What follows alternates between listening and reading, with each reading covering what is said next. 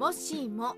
揚州が殺害されず曹操の軍師になっていたら三国志はどうなる？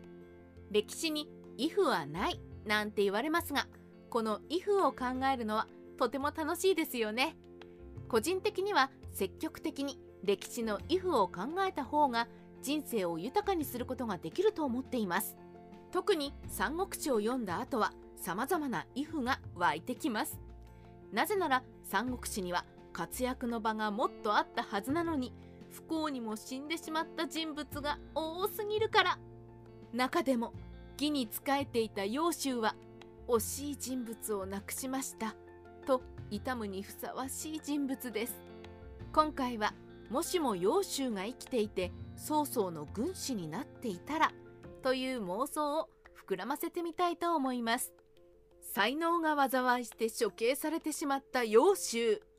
ところで揚州って誰だっけ？そんな声が聞こえそうなのでまずは揚州という人物について簡単におさらいしておきます。揚州は人材ハンター曹操によって見いだされた才能あふれる人物でした。その当時義は内政においても軍事においてもさまざまな問題を抱えていたのですが揚州は立ちどころに解決。そのことによって揚州は曹操にますます気に入られたのだとか。しかしそんな揚州をなぜか曹操が処刑してしまいます。その原因として考えられる出来事には諸説あります。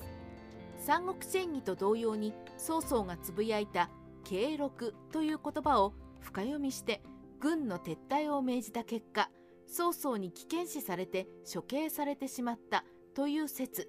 曹植に東京という教科書を与えて曹植が曹操に気に入られるように教育したからという説。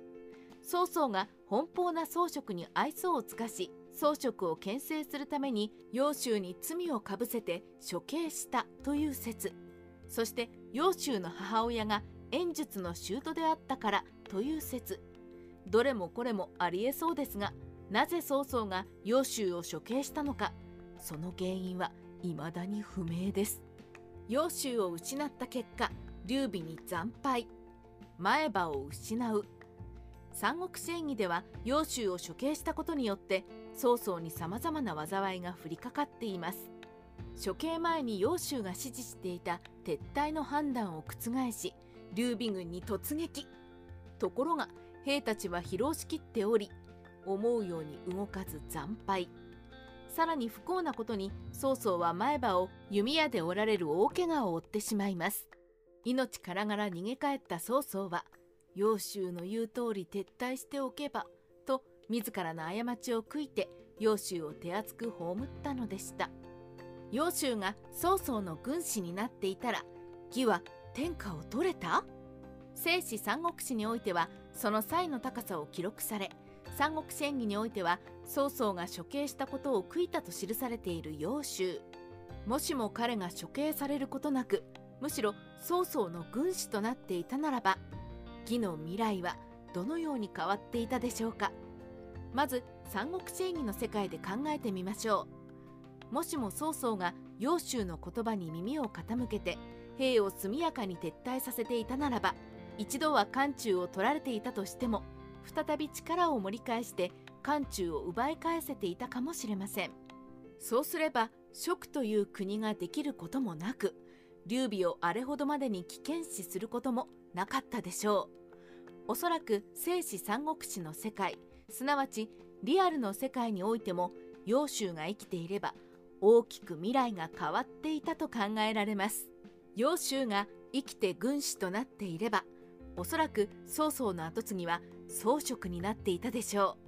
う。そうすれば装飾は宗妃のように身内を冷遇することなく周囲に血のつながりのある人物を諸侯として報じていたと考えられます。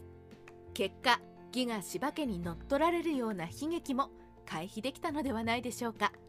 三国志演義の世界でも正史三国志の世界すなわちリアルにおいても揚州が生きていれば義の未来はもっと明るかったと考えられます。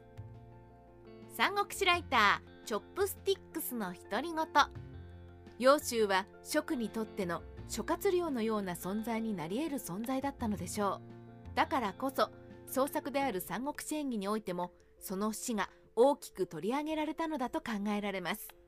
しかしもしも揚州が処刑されずに軍師になっていたとしたら正史三国志も三国志演義もこの世に存在していなかったかもしれませんそう考えると歴史に「イフはない」という誰かの言葉にもうなずけるような気がしますね。